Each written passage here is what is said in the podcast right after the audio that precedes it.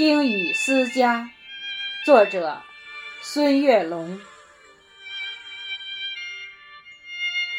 斑驳的旧瓦片，雨滴在把从前敲打。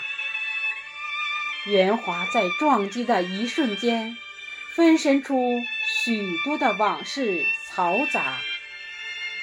那满是笑声的院中枣树，那满是追逐的石像脚步。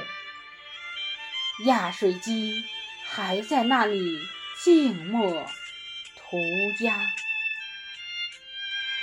那意气风发的精雕木门，如今在大雨倾盆中，故人拍打。木门与门槛之间。仿佛掉了门牙，依稀的野草在狂风中舞蹈。那锈蚀的铜锁等待主人归家。外墙的壁画依稀显露繁华。归去归来的明天，任风吹雨打。几十年的记忆在记忆中发芽，几十年的年华在年华里白发。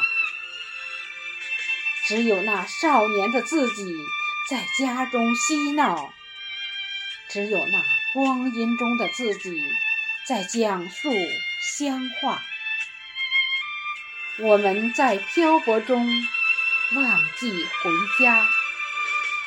都市的霓虹灯照不亮乡下，我们在远游中拼命升华，生存生活把许多浮躁压垮，生存生活把许多浮躁压垮。